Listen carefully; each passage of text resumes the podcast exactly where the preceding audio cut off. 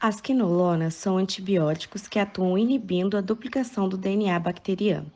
Esse medicamento atravessa a parede bacteriana por meio de canais de porina e exibem efeitos antimicrobianos em duas enzimas, a DNA girase, a topoisomerase 2 e a topoisomerase bacteriana 4.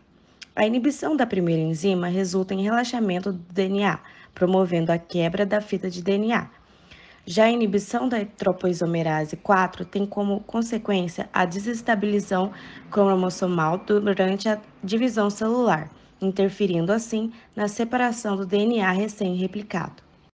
As quinolonas possuem duas grandes propriedades farmacocinéticas: sua alta disponibilidade oral e um grande volume de distribuição.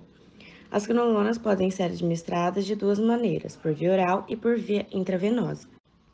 Quando utilizadas por via oral, são bem absorvidas, iniciando a absorção no trato gastrointestinal superior com meia vida sérica em torno de 3 a 10 horas. Se acumulam em vários tecidos, em especial rins, próstata e pulmão.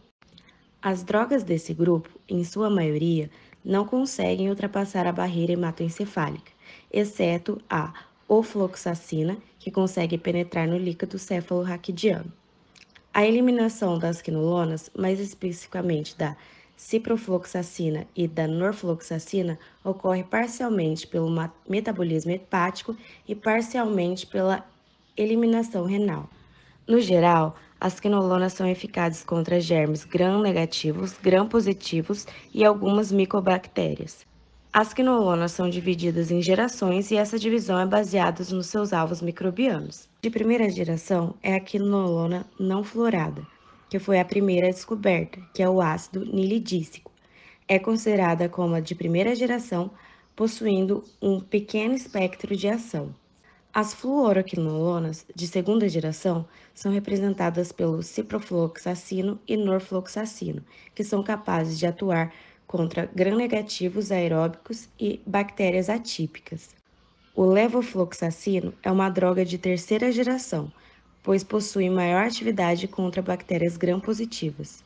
O ciprofloxacino possui eficácia no tratamento de várias infecções sistêmicas causadas por bacilos gram-negativos. Possui formulações orais e intravenosas, podendo ser utilizados para o tratamento de diarreia do viajante, causada por Escherichia coli, e febre tifoide, causada pela Salmonella typhi.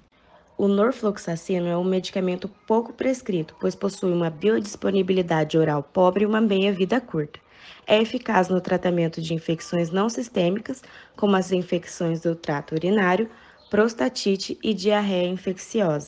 O levofloxacino possui um amplo espectro de ação, sendo útil no tratamento de prostatites, infecções de pele, pneumonias adquiridas na comunidade e nosocomiais. O moxifloxacino é um medicamento com um grande espectro de ação, possui uma maior atividade contra grãos positivos, além de ser excelente contra anaeróbios.